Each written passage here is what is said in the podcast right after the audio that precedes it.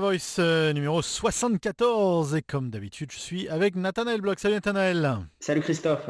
Allez, numéro intéressant aujourd'hui parce qu'on va se concentrer sur, sur le vaccin contre le coronavirus et surtout en, Australie. On va débuter en Australie et The Eagle has landed. Ah, c'est comme ça que le gouvernement donc, a lancé cette campagne de vaccination avec cette phrase. Donc euh, on va décrypter tout ça. Je voudrais commencer par savoir Question simple, on en est où, Nathanaël? Alors effectivement, Christophe, the, Eagle has landed, l'aigle a atterri, ce sont les mots en fait qu'a prononcé euh, le ministre de la Santé, le ministre fédéral de la Santé, Greg Hunt, euh, ce lundi euh, à Canberra lors d'une conférence de presse, tout simplement pour signifier que les vaccins venus d'Europe ben, ont atterri à Sydney et donc que la campagne de vaccination en Australie va pouvoir commencer la semaine prochaine première euh, catégorie de la population qui va être vaccinée, euh, Christophe, euh, ce sont les populations dites à risque. et il va y avoir environ 80 000 personnes qui vont être vaccinées dans un premier temps en Australie. Dans ces 80 000 personnes, vous avez d'abord 50 000 personnes qui sont des travailleurs qui œuvrent, qui travaillent dans les maisons de retraite, des personnels de santé, mais aussi du personnel qui travaille dans les hôtels euh, de quarantaine, hein, hôtels de quarantaine qui ont, fait euh, énormément polémique euh, ces derniers jours. Et puis vous avez 30 000 personnes, des patients plutôt cette fois âgés dans les maisons de retraite qui vont être vaccinés. Donc voilà, on, démarre vraiment en Australie la campagne de vaccination la semaine prochaine, après que l'aigle est atterri euh, en ce début de semaine à Sydney. Alors parlons un petit peu de, cette campagne justement en détail. Euh, si on regarde un peu les informations à travers la planète, euh, un peu partout dans le monde moderne, la campagne de, vaccination a débuté. Mais par contre, en Australie et d'ailleurs en Nouvelle-Zélande également, c'est pas encore ça. Ça commence dans les jours qui viennent. Je serais tenté de dire pourquoi. Pourquoi? Pourquoi ça? Alors, il y, a, deux raisons, euh, euh, Christophe, principales à ça. Euh, d'abord, pour le, rappeler à nos auditeurs, c'est vrai, en Europe, la campagne de vaccination a commencé en 2020. En fait, le 27 décembre 2020, on a commencé à vacciner les populations à risque en Europe. Alors, pourquoi est-ce qu'en Australie, on a cette campagne qui démarre tard? Alors, la première raison, Christophe, finalement, c'est un peu la rançon de la gloire. C'est-à-dire qu'en Australie, on a réussi, comme en Nouvelle-Zélande d'ailleurs, à contenir la propagation du virus. Hein. on est dans un on, vise à une stratégie euh, euh, zéro euh, cas Covid. On, y reviendra dans une deuxième partie de cette émission. Donc, si vous voulez, on est aussi en termes de calendrier moins pressé de vacciner parce qu'on a un virus qui circule beaucoup moins ou d'ailleurs plus du tout dans certaines parties de l'Australie. Ça, c'est la, première raison finalement, c'est, c'est le, revers de la médaille, la rançon de la gloire du succès de la stratégie zéro Covid qui a été mise en place en Australie. Et puis la deuxième raison, Christophe, elle est plus euh, logistique, et elle a, prêté à polémique euh, ces derniers jours, euh, c'est qu'en fait, l'Australie, pour l'instant, il y a deux vaccins hein, qui vont être distribués en Australie. Il y, a le, Pfizer, et alors en ce qui concerne le Pfizer, il fallait attendre que ce vaccin vienne d'Europe, que les, que les doses viennent d'Europe, et il y a eu quelques imbroglios parce que du côté de l'Europe, on a voulu d'abord prioriser évidemment les pays de l'Union européenne, donc l'Australie n'était pas prioritaire hein, pour recevoir ces vaccins Pfizer. Et puis, euh, tout simplement, euh, toujours pour ces raisons logistiques, euh, quand vous êtes un laboratoire, vous, répondez aussi au plus offrant. Donc, quand vous avez une, entité politique avec près de 560 millions de personnes, bah, vous pesez beaucoup plus dans le jeu de la négociation que quand vous êtes une île avec un peu plus de 25 millions de personnes. Et puis l'autre raison, Christophe, c'est qu'on a effectivement un autre vaccin, hein, le AstraZeneca, qui est produit localement euh, dans le Victoria, mais qui a été longtemps en attente d'autorisation d'utilisation en, Australie. Donc ces deux raisons. Hein. C'est à la fois euh, finalement parce qu'il n'y avait pas le feu au lac, j'allais dire en, janvier en Australie de, vacciner, et puis pour ces raisons tout simplement logistiques et d'acheminement des vaccins depuis l'Europe jusqu'au territoire australien. Alors qu'est-ce qu'on peut espérer un peu de, cette campagne de vaccination à l'australienne? On a encore une fois beaucoup parlé euh, des méthodes employées euh, en Europe, aux États-Unis, en Israël. Est-ce qu'on peut en Australie faire un petit peu un melting pot de tout ça pour faire une méthode complète globale à l'australienne? Alors, euh, on va revenir hein, sur, la, sur la phrase utilisée par le ministre euh, fédéral de la Santé, Greg Hunt, euh, l'aigle atterri. Alors, au-delà de la référence à, la, Seconde Guerre mondiale et un, film que peut-être certains de nos auditeurs connaissent, il faut dire que l'Australie ne s'est pas caché que le déploiement logistique de cette campagne de vaccination était finalement le plus grand challenge challenge logistique depuis la, Seconde Guerre mondiale. Donc déjà, c'est-à-dire qu'en Australie, on, sait qu'il va y avoir un challenge à déployer ce vaccin sur l'ensemble du, territoire.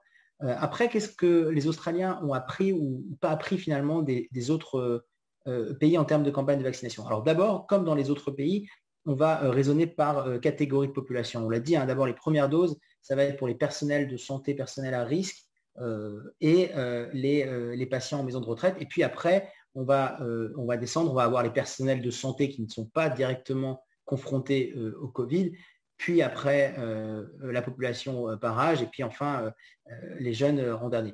En, fait, ce qui va se passer en Australie, ça va être très dépendant de la livraison de vaccins. On l'a dit, hein, le fait que les vaccins ne viennent que maintenant, c'est aussi parce qu'il y a cette question d'acheminement du vaccin et de la commande de vaccins pour les 26 millions d'habitants australiens. Donc vraiment maintenant, ce qui va se passer, j'allais dire, en Australie, on a moins peur d'un ratage logistique que d'une logistique qui serait prête, mais un vaccin qui ne serait pas encore disponible. Et donc c'est vraiment ça, je pourrais dire, l'enjeu pour, pour l'Australie, c'est de pouvoir, face à la logistique qui sera certainement mise en place en temps et en heure, être capable d'acheminer et de ne pas avoir de shortage, de manque en termes de nombre de vaccins, de nombre de doses à inoculer.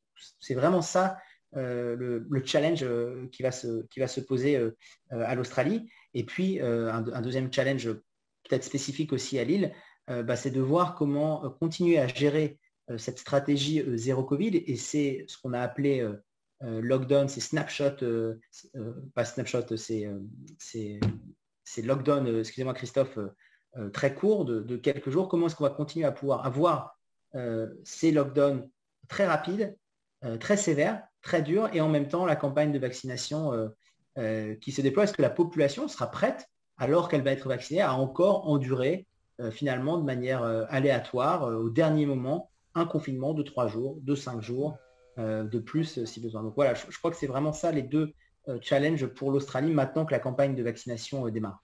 Est-ce qu'on sait si cette politique de, vaccination a pris du retard?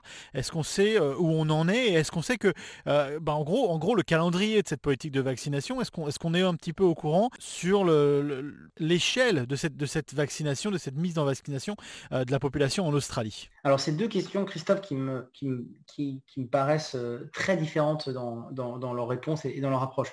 on sait que dans le calendrier, pour l'instant, euh, le politique en Australie euh, affirme hein, au niveau fédéral notamment qu'il n'y aura pas de retard. Que voilà, on aura, euh, les doses en temps et en heure, que à partir du début du mois de mars, on aura un million de doses par semaine. Et donc, s'il n'y a pas de retard, il semblerait que la campagne de vaccination puisse se terminer aux environs du mois d'octobre. Ça, c'est la, première partie de la réponse à votre question. Mais après, euh, il est évident, euh, et on, le comprend de plus en plus quand on voit maintenant la manière avec laquelle euh, la crise et la gestion de l'épidémie est gérée, ça ne va pas avoir un effet immédiat sur l'ouverture de l'Australie au reste du monde.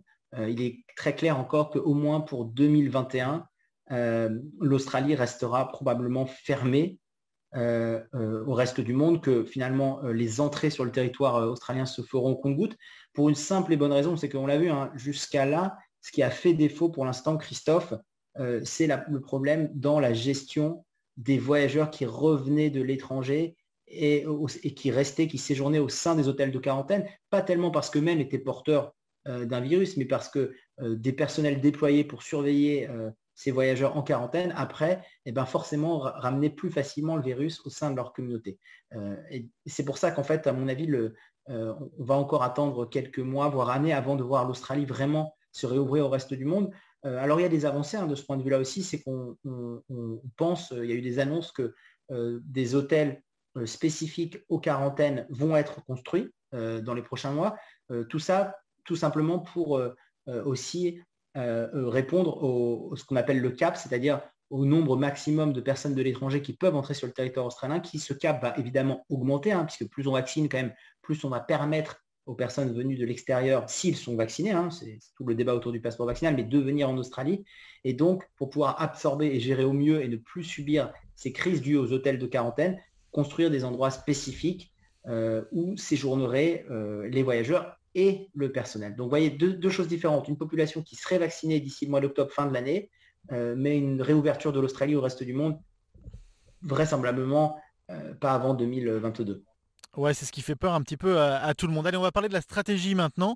Euh, L'Australie, la Nouvelle-Zélande, c'est euh, ces deux pays qui font partie des pays qui ont pris une ligne différente de la ligne européenne ou la ligne américaine par rapport à, la stratégie. On parle de la stratégie zéro Covid hein, pour, pour chez nous en Australie. Et cette stratégie de, zéro Covid, c'est une, stratégie qui fait, qui fait un peu pâlir en, France et en Europe. On se pose réellement la question ces jours-ci, est-ce que la France, est-ce que l'Europe peut avoir une politique ou une stratégie de zéro Covid à court ou moyen terme? C'est une question extrêmement euh, intéressante, Christophe. Euh, la question sous-jacente, c'est est-ce que la France, notamment, est-ce qu'elle peut viser, est-ce qu'elle peut organiser euh, une stratégie zéro Covid? Alors, zéro Covid, de toute façon, ce n'est pas le mot exact, hein, parce qu'il y a toujours des cas de Covid, hein, on le voit ici en Australie qui, circulent, mais est-ce que, en tout cas, la France peut gérer la crise du Covid-19 comme le fait l'Australie ou comme le fait la Nouvelle-Zélande? Alors, c'est une question qui est intéressante parce que euh, rien que d'un point de vue, euh, j'allais presque dire philosophique ou, sémantique, euh, quand on parle de la stratégie zéro Covid en Europe et notamment en France, c'est parce qu'on oppose le vivre avec le Covid. On dit voilà, en France, finalement, on a depuis le début essayé de vivre avec le coronavirus, de vivre avec le Covid-19, et puis on a vu que bah, ça ne marchait pas, qu'il ne fallait pas, qu'il fallait combattre, et qu'on devrait s'orienter vers une stratégie où on ne vit pas avec le coronavirus, mais où on l'éradique totalement. Si vous euh, demandez à un Australien est-ce qu'il a l'impression euh, de ne pas vivre avec le Covid-19, et un, habitant de Melbourne, mais même un habitant de n'importe quel État, il va vous dire non, il vit avec le Covid.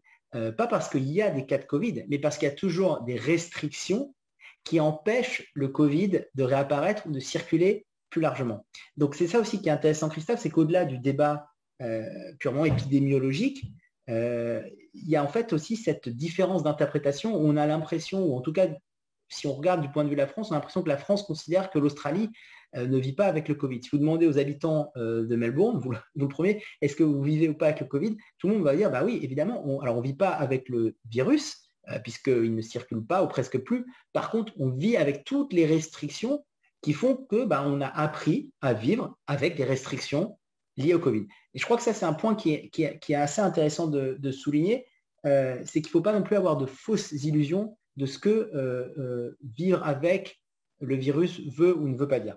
Donc ça, c'est le, premier point, parce que ce débat, il a, émergé il y a quelques jours. il y a eu beaucoup d'articles, à la fois d'économistes, de, médecins, de, philosophes qui se sont réunis pour dire qu'ils veulent cette stratégie zéro Covid, cette stratégie d'éradication du virus. Donc déjà, posons un peu les bases de, ce que ça veut réellement dire et comment c'est perçu en France versus comment c'est perçu par exemple euh, en Australie.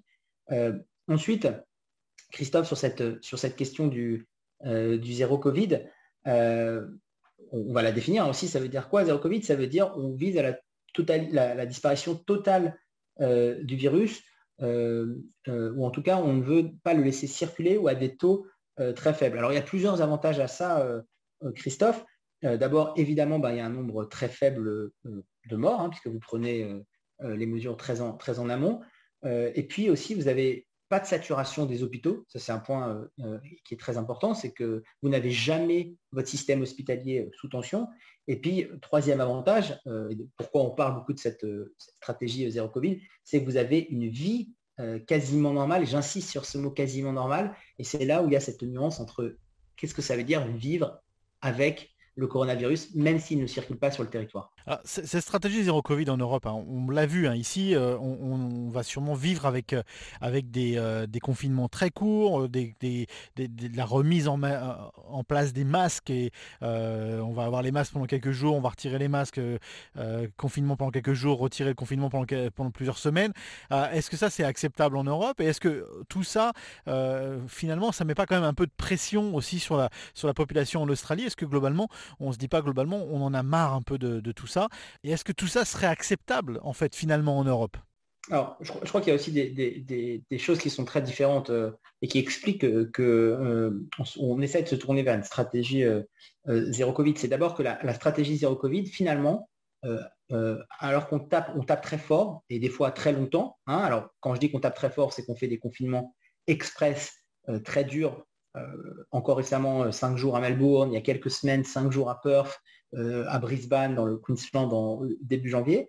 on, tape, dès que ça apparaît. et puis aussi, l'autre élément, c'est que, et ça on l'a vu à Melbourne l'année dernière, c'est que pour éviter justement cette saturation, ce nombre important de morts, on n'hésite pas à, faire un, à taper très fort très tôt et après à, lever extrêmement doucement euh, les restrictions. Hein. On était passé de, stage 4, 3, mais, mais ça a duré quasiment euh, euh, 7 mois. Ça, je crois que c'est quelque chose aussi euh, qui est étudié en Europe parce qu'il il y a quand même cette lassitude en Europe et ce, et ce ras-le-bol, hein, excusez-moi l'expression, mais ce ras-le-bol d'avoir ces va-et-vient de reconfinement, déconfinement, à chaque fois qu'il y a une vague. finalement, on se rend compte que peut-être qu'il vaut mieux taper tôt et taper fort, et peut-être un peu au début dans la durée, euh, pour être sûr que ça qu'il n'y ait pas cet effet accordéon. Ça, c'est la, la première chose aussi, je pense, dans cette stratégie zéro Covid qui est étudiée. La deuxième chose euh, aussi, euh, c'est la question des zones. En fait, alors évidemment, en Europe et en France, on a aussi ces zones rouges, ces zones oranges, ces zones vertes. mais finalement, ces zones, elles sont simplement descriptives. On explique là où est-ce qu'on a beaucoup de cas de Covid, peu de cas de Covid, etc. Alors qu'en Australie, si on prend cet exemple-là et la stratégie euh, zéro Covid euh, qui va avec, euh, en fait, on considère qu'on ne peut circuler que dans les zones vertes quand un taux de transmission au sein d'une zone verte est proche de zéro, et donc on peut revenir à la normale. Mais, avant, quand on est en zone rouge ou quand on est en zone orange, il y a des règles qui s'appliquent, qui interdisent notamment les mouvements de personnes entre les zones vertes et les zones rouges et les zones oranges, euh, mais qui même au sein des zones rouges et des zones oranges ne permettent pas la circulation. Et donc, cette idée d'avoir vraiment des zones, euh, je prends un exemple, en France, on a quand même très peu vu une région euh, ou un département qui s'est confiné à un point qui avait plus de déplacements avec d'autres régions, d'autres départements. on en a beaucoup parlé aussi en, France, hein, pour la Moselle par exemple. c'est vrai qu'on peut même se dire que si la Moselle avait été en Australie, la Moselle aurait été déjà reconfinée. Oui, on en a parlé effectivement, Christophe, de la, de la Moselle. Euh, mais on ne l'a pas fait, en fait. Et c'est ça aussi qu'on étudie. C'est aussi pour répondre aussi à votre question, c'est-à-dire que tant qu'on n'est pas capable, je ne parle même pas de déplacement entre pays, hein, euh, moi je ne crois pas, pour être très franc avec vous, l'argument qui est beaucoup avancé, euh, que c'est une île, donc on peut, on est plus facilement isolé que. Oui, c'est une île, l'Australie, mais quand on a un confinement dans une ville, ça n'a rien à voir avec le fait qu'on est une île ou pas une île. C'est vrai quand on compare, vrai que quand, on compare les villes comme Bordeaux, Lyon euh, ou Marseille, euh, c'est des villes qui ont, la taille peut-être de, Melbourne ou de Sydney. Et euh, quand on regarde le nombre de cas qu'il y a à Bordeaux ou à Lille, c'est pas du tout le nombre de cas qu'il y a à Melbourne ou encore à Sydney. Hein. Oui, exactement. Alors, moi, je, peux entendre, et je crois que c'est un débat en Europe, est-ce qu'on peut fermer les frontières, Schengen, etc.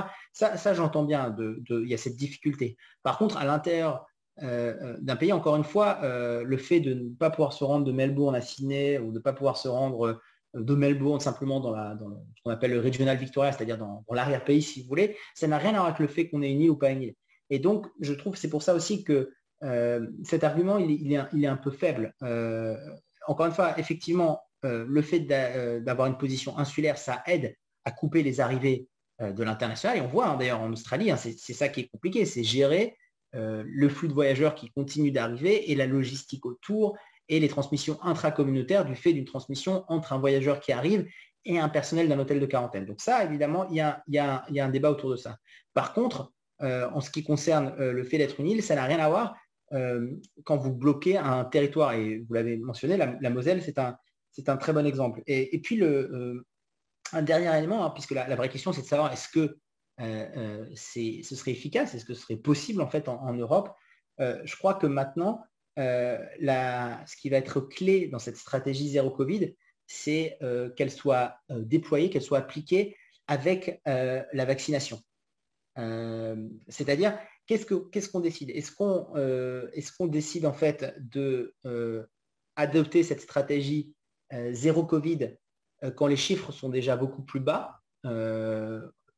En termes de, propagation du virus. C'est-à-dire que maintenant, cette stratégie zéro Covid, bah, c'est inutile. En, Europe, en France, ça ne marche pas. On a beaucoup trop de cas. Donc, c'est à partir de quand À partir de, quand euh, on décide, ben voilà, on a véritablement baissé le nombre de cas, le nombre de propagations, ce qu'on appelle intracommunautaire. Et donc, à partir du moment à partir de ce moment-là, pardon Christophe, on va adopter une stratégie zéro Covid. Mais ça, ça veut dire quelque chose, Christophe. Ça veut dire que non seulement, enfin, ça veut dire que vous allez devoir convaincre votre population que malgré la baisse effective du nombre de cas, c'est à ce moment-là qu'il va falloir taper très fort pour passer encore d'une circulation active à une quasi non-circulation. Et donc, c'est aussi préparer la population à ça. Et c'est ça, je crois, qui est très important en Europe, c'est d'expliquer que le vaccin, en fait, c'est pas ça qui va euh, permettre euh, la stratégie euh, zéro Covid, c'est de pouvoir taper très fort une fois qu'on aura déjà diminué la propagation du virus sur le territoire.